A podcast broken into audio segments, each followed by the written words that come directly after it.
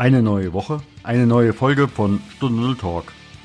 Und wieder erzählt ein Unternehmer, eine Unternehmerin ihre Geschichte über ihre Stunde Null, ihren Phoenix-Moment, ihren beruflichen Neuanfang in großer Lebendigkeit. Herzlich willkommen.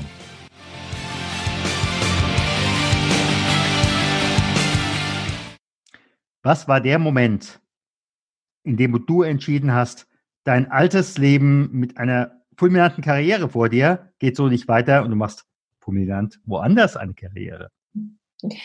Ich saß in meinem ersten juristischen Staatsexamen und eine riesige Uhr war vor mir und die hat mich gemahnt, dass die Zeit vergeht und es so für mich einfach nicht weitergehen kann, dass es nicht mein Lebenssinn ist.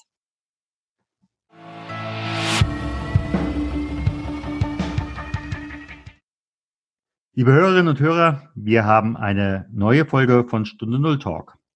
Und mein Anruf geht heute nach Berlin. Und ich treffe heute für euch die Rosa Piazzo. Liebe Rosa, ganz herzlich willkommen. Danke, Stefan, für die Einladung. Ich freue mich sehr, hier zu sein. Ja, manch einer hat dich vielleicht schon mal in irgendeiner Form mitbekommen, aber die meisten werden dich nicht kennen. Dementsprechend Wer ist eigentlich Rosa Biazzo privat? Ähm, das ist eine gute Frage. Wer bin ich? Ich glaube, ich bin ein sehr liebenswerter Mensch, der ganz viel Liebe verteilt um sich herum. Ich habe eine kleine Tochter, ich habe einen Mann und ich lebe in Berlin.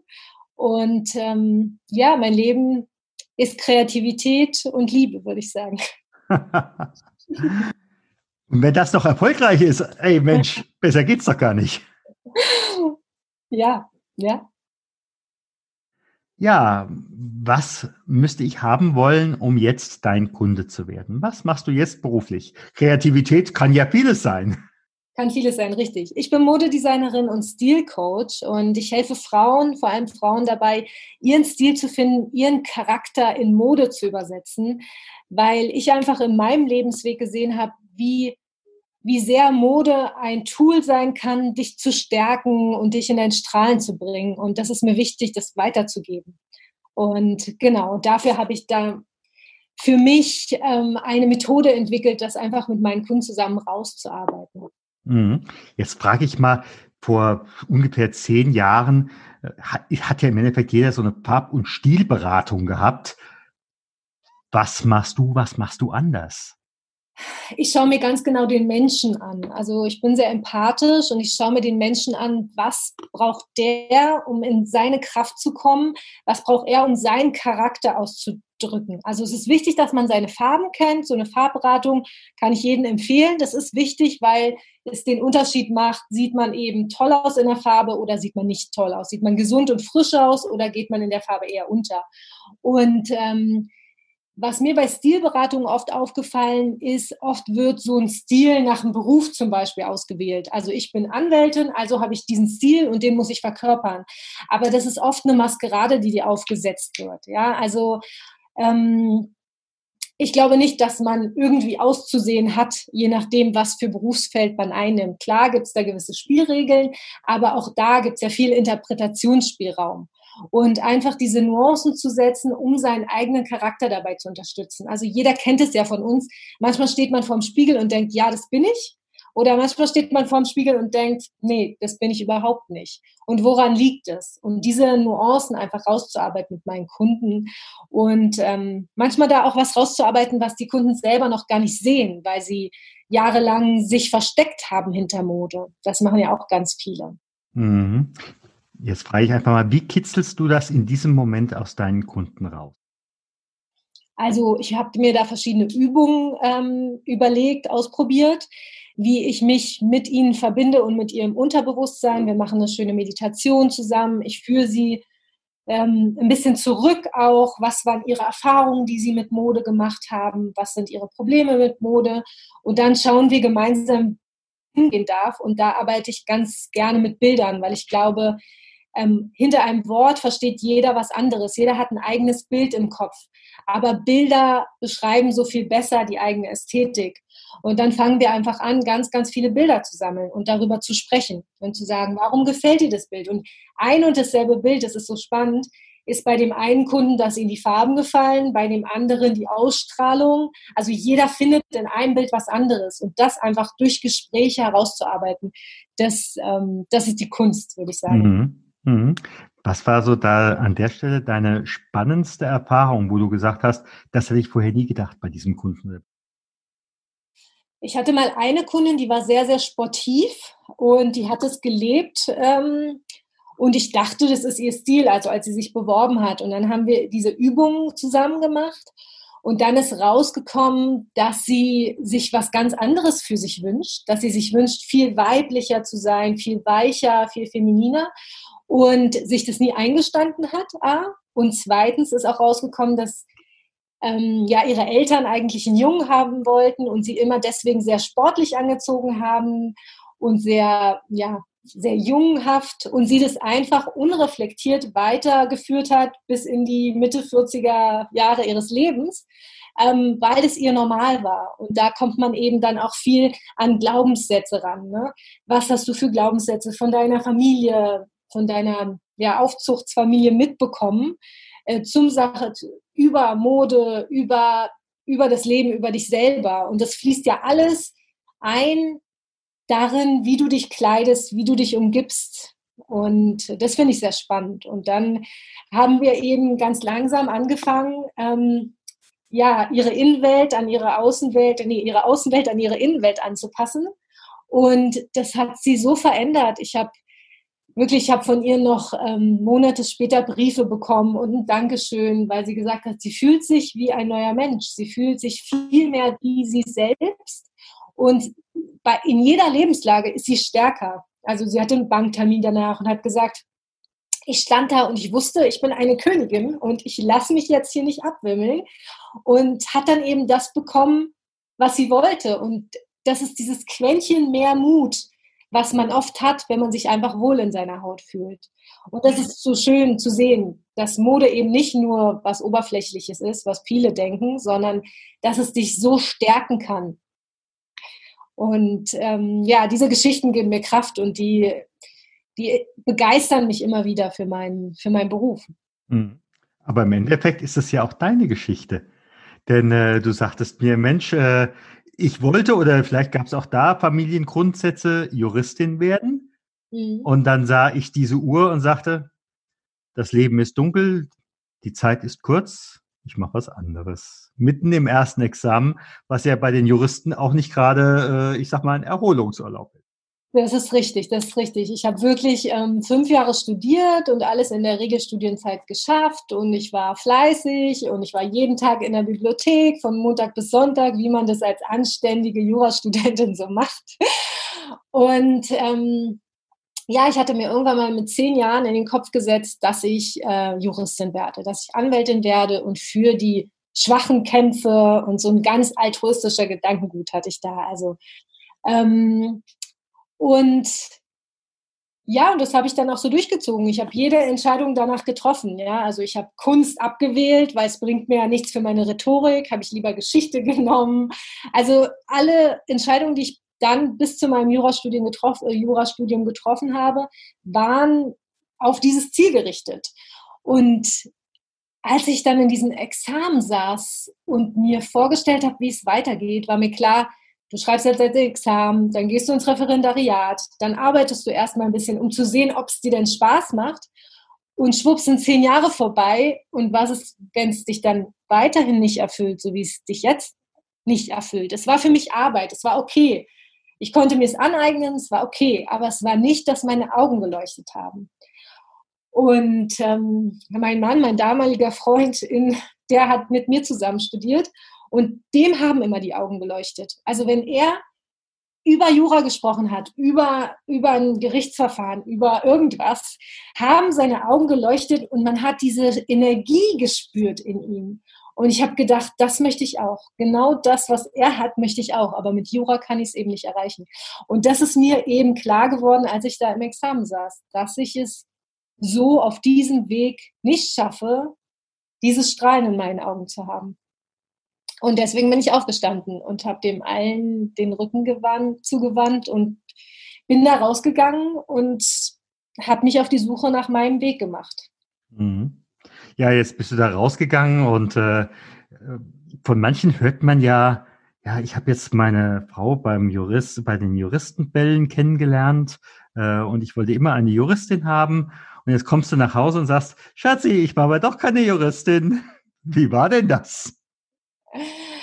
Also ähm, ich muss sagen, ich hatte wirklich Glück. Die Reaktion war, war also er hat mich sehr unterstützt. Er hat gesagt, ach, im Herzen warst du doch noch nie eine Juristin und ähm, ja, und hat mich mir geholfen, einfach dann meinen Weg zu finden. Also er hat mich dann zur, weiß ich noch ganz genau, da gab es dann den Tag der offenen Tür, kurz nach diesem Examen von einer Modeschule. Und ich war so schon ein bisschen depressiv, würde ich sagen. Ich war schon so traurig, dass ich jetzt das alles abgebrochen hat. Ja, also du musst dir vorstellen, ich habe fünf Jahre gekämpft, ja, also fünf Jahre alles da reingegeben und schon mit zehn die Entscheidung getroffen. Also die Hälfte meines damaligen Lebens war ich überzeugt, Juristin zu werden. Und auf einmal hatte ich diesen Moment, bin rausgegangen, wusste aber gar nicht, was ich will.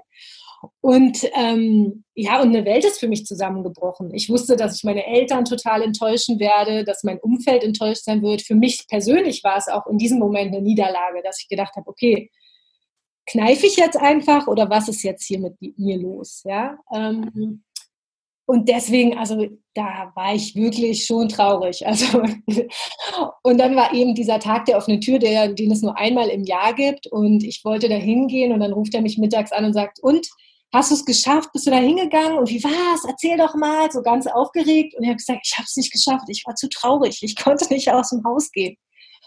Und dann hat er gesagt, du, das ist noch bis 18 Uhr. Du kommst jetzt bitte vor die Tür. In fünf Minuten bin ich da und wir fahren dahin. Und so hat er mir den Arschtritt gegeben, den ich ja. Ja. Und, ähm, bin ich ihm heute auch noch dankbar, dass er da die Kraft hatte, wo ich sie in dem Moment nicht hatte. Ja, und, aber das ist, das ist Partnerschaft an der Stelle. Ja, das ist Liebe, das ist Partnerschaft. Genau. Ja. Und dann war ich da und ähm, kam da rein und überall waren Modezeitschriften und dann habe ich gelächelt und hat er gesagt, ach Gott sei Dank, seit Monaten, dass ich dich das erste Mal wieder lächeln sehe. Und dann war es eigentlich um mich geschehen. Und ähm, ja, und dann gab es für mich auch kein Zurück mehr. Und dann hat sich der Weg mir auch zu Füßen gelegt. Also alles hat geklappt. Ich habe die Aufnahmeprüfung sofort geschafft und das sind mehrere Runden und alle haben mir gesagt in meinem Umfeld, ja, aber was machst du, was ist dein Plan B? Viele, die bewerben sich drei, vier Jahre immer wieder. Hast du jetzt noch so viel Zeit? Du bist ja schon so alt, haben mir alle gesagt. Da war ich 25. Du bist ja schon so alt. Ähm, aber es hat sich alles, hat alles super geklappt. Also es war ganz, ganz leicht für mich, der Weg. Ähm, auf jeden Fall da rein. Dann während des Studiums gab es natürlich auch Herausforderungen, aber gut, das ist so. Aber es hat sich alles anders angefühlt als Jura. Das war nicht so eine, so wie so ein Stein auf meinem, auf meiner Brust, sondern es war, das waren Herausforderungen, aber die haben mich immer wieder beflügelt und ich habe sie gemeistert. Also zum Beispiel nähen, ich konnte nicht nähen. Viele hatten da eine Schneiderausbildung und haben ratzi-fatzi da einen Trenchcoat genäht. Ähm, ich habe mir da ganz schön die Nächte um die Ohren geschlagen und meine Finger blutig gepiekt, aber ich habe es geschafft. Klasse, klasse. Und wie ist es auch so im, im Familien- und Freundeskreis gewesen? Du sagtest ja vorhin, wie sage ich es meinem Mann, äh, wie sage ich es meinem Papa und meiner Mama? Also für meine Eltern, ich habe es tatsächlich mich ein halbes Jahr nicht getraut, ihnen zu sagen. Ich musste erstmal Mut fassen und dann habe ich es ihnen gesagt und für sie war es richtig schlimm. Also gerade für meinen Vater und es war auch immer meine Angst, dass so sein Stolz bricht. Also dass so, so ein Schatten auf seine Augen kommt. Ähm, es war so, es hat ihn krass enttäuscht. Also er hat es auch nicht verstanden am Anfang ähm, und dachte, oh mein Gott, jetzt wird es jetzt wird, jetzt wird meine Tochter Änderungsschneiderin und ähm, was? Ja, 8,50 Euro die Stunde äh, statt 800 Euro äh, und 50 Cent, ja, oder was auch immer, ja. Genau, also er hatte da gar keine Vorstellung. Aber mittlerweile hat er auch verstanden, dass es für mich das Richtige ist und dass es mich glücklich gemacht hat und auch immer noch glücklich macht und dass es absolut, absolut die richtige Wahl war. Was sind so die, ich sag mal, Learnings, die du aus dem ersten Bereich Jura mit ins heutige nimmst? Ähm, Erstmal habe ich gesehen, wie sehr man sich modisch anpasst, wenn man zu einer Gruppe dazugehören will. Also es war bei mir auch so. Ich wollte zu den Jurastudenten gehören und da hat man sich eben nicht weiblich angezogen, da hat man sich nicht modisch angezogen. Da gab es Jeans, T-Shirt und Strickjacke, weil sonst kann man ja nicht als schlau gelten. Also damals kam es mir noch so vor. Ähm, mir wird die, meine Intelligenz nicht abgenommen, wenn ich mich zu schön kleide. Hast du noch eine dicke Brille gehabt, so eine Hornbrille am besten? Ich hatte eine Brille, genau, eine Brille und immer schön grau, blau und schwarz angezogen. Ähm, ich habe es aber nicht reflektiert tatsächlich. Es war einfach so. Aber ich habe gemerkt, wie ich eben auch dadurch mein Selbstbewusstsein und meine Ausstrahlung gedeckelt habe. Das habe ich mitgenommen, diese Erfahrung natürlich. Ähm, ja, und wahrscheinlich auch, dass man alles lernen kann, dass man über sich hinauswachsen kann, wenn man dran bleibt ja, aber auch wie es sich anfühlt, wenn man seinen Weg geht. Also, dass es nicht immer heißt, wenn was schwer ist, dann ist es halt belastend. Ich habe damals noch gedacht, du musst nur mehr tun, dann wird es irgendwann besser. Aber jetzt weiß ich, nee, du spürst von vornherein, begeistert dich das in die Tiefe aus deiner Seele, aus deinem Herzen heraus oder eben nicht. Und dann kannst du so viel tun, wie du willst, so viel lernen, wie du willst. Es wird nie dein Weg werden. Jetzt frage ich aber gerade noch mal was. Ja. Ähm, das höre ich an vielen Stellen, wenn es um eine langjährige Beziehung geht, sei es eine Beziehung zu einem anderen Menschen oder auch Beziehung zu einem Beruf, äh, zu etwas Tragendem. Ähm, dann hat man, oder sagen viele, ich hatte am Anfang so ein dummes Gefühl oder ich hatte am Anfang das Gefühl, das passt nicht, aber ich habe es trotzdem gemacht. Würdest du das auch für dich, für die äh, Juristerei so sehen? Ja, ich glaube, also ich würde das unterschreiben.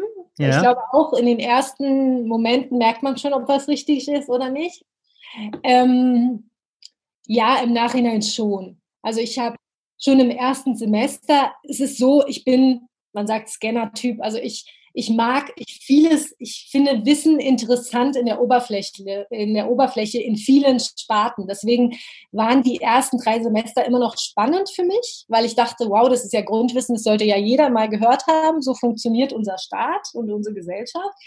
Deswegen war es jetzt nicht gleich so, dass ich gelangweilt in den, in den, ja, in den Vorlesungen saß. Aber ich habe schon jetzt im, ja, in der Retrospektive sehe ich schon, dass es sich anders angefühlt hat als die erste Zeit Mode, ja, wo ich nur gesprudelt habe vor Begeisterung und die ganze Zeit Ratschlag hätte drehen können. Ähm, das war eben ganz interessant, ja.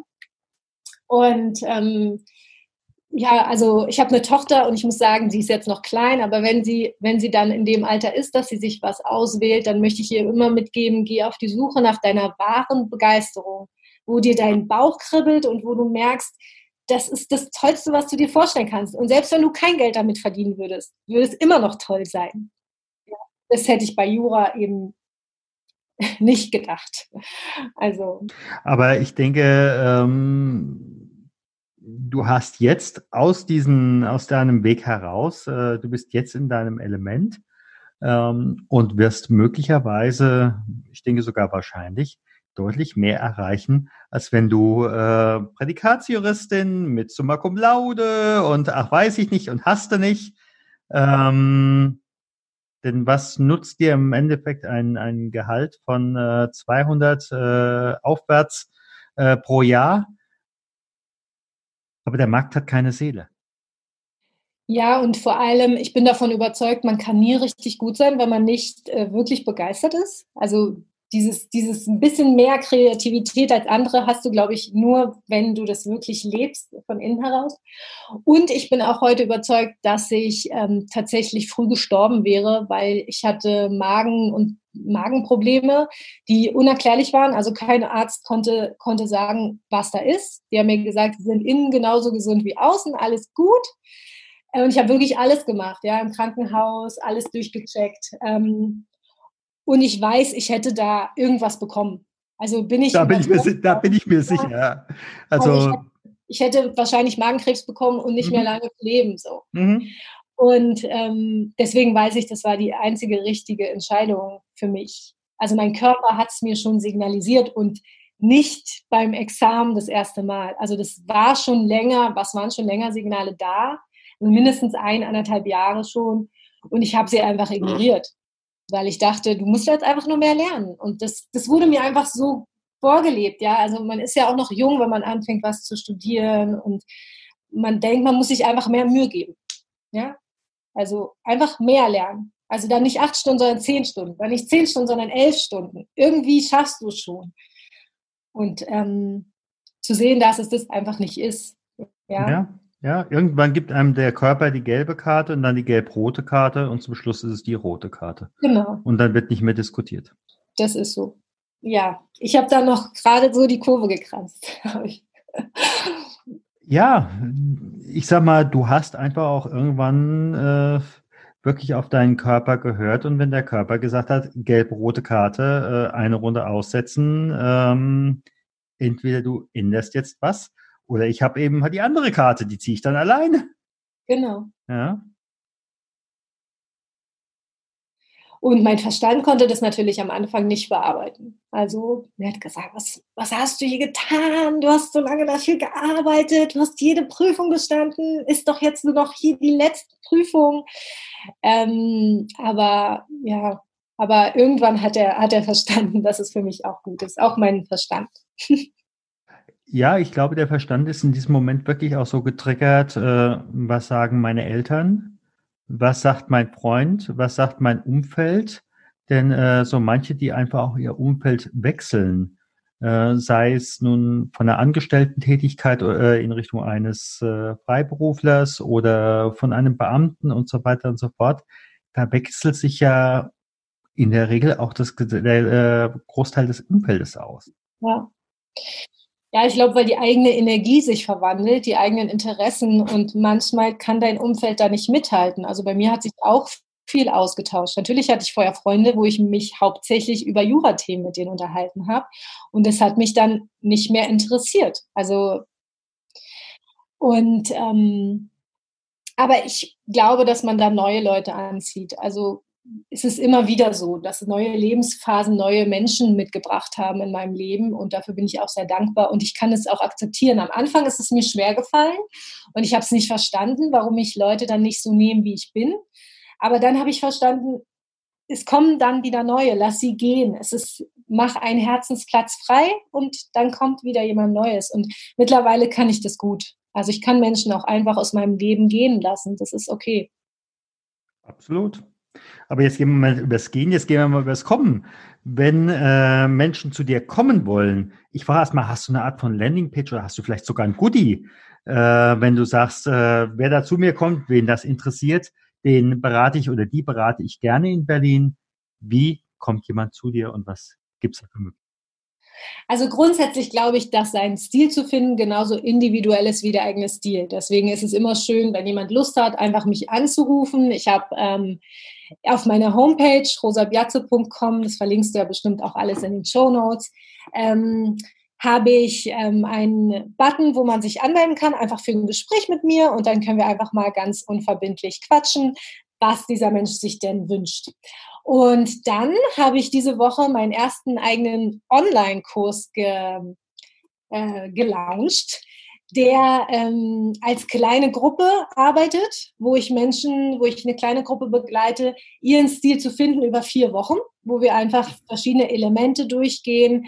Ähm, zum Stilcode, also so nenne ich das, was sind meine Farben, was ist mein Stil, was will mein Körper eigentlich? Weil der eigene Körper gibt viel vor und man würzt das mit dem eigenen Stil.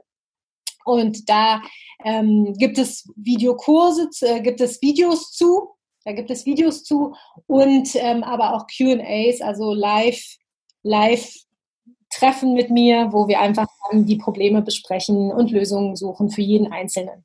Genau. Und dann gibt es natürlich auch Einzelbegleitung. Also wer zu mir hier in mein Atelier kommen will, nach Berlin, der ist auch immer herzlich eingeladen. Ähm, da gebe ich dann einen Tag Beratung, Stilberatung und wir gehen zusammen shoppen.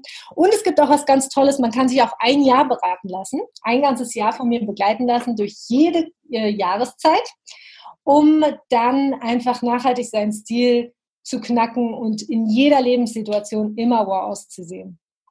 Genau. Und ich habe mir was ganz Tolles für dich überlegt und für deine Hörer. Ich werde dir einen Gutscheincode zur Verfügung stellen, womit deine Hörer ganz exklusiv Rabatt bekommen für ihr erstes Coaching mit mir. Herzlichen genau. Dank. Herzlichen Dank. genau, den werde ich dir dann nachher durchgeben, den kannst du dann unten posten. Genau, das, das, tun, das tun wir extra dazu. Das ist genau. toll. Ganz, ganz herzlichen Dank. Bitteschön. Ich freue mich auf jeden, der seinen Stil finden möchte und sich stärken lassen möchte durch Mode. Ja, und ich glaube, das hat einfach, wenn ich, allein wenn ich so dich erlebe, das hat eine fulminante Lebendigkeit. Und ja. Das ist schön. Genau. Und ganz viel Humor und Lebensfreude. Das ist mir auch immer wichtig. Ja. Nichts zu ernst nehmen. Das ist, ähm, glaube ich, ungesund. ja. Dankeschön. Bitteschön.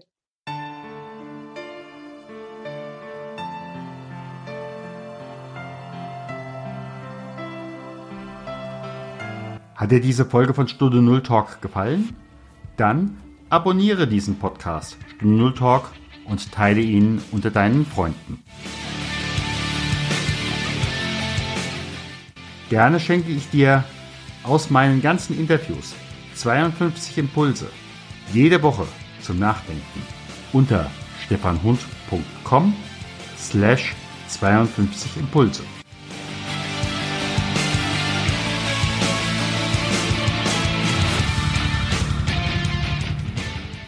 Hast auch du einen Phoenix-Moment gehabt als Unternehmer? Dann bewirb dich für ein Interview. Den Link findest du dazu in den Show Notes.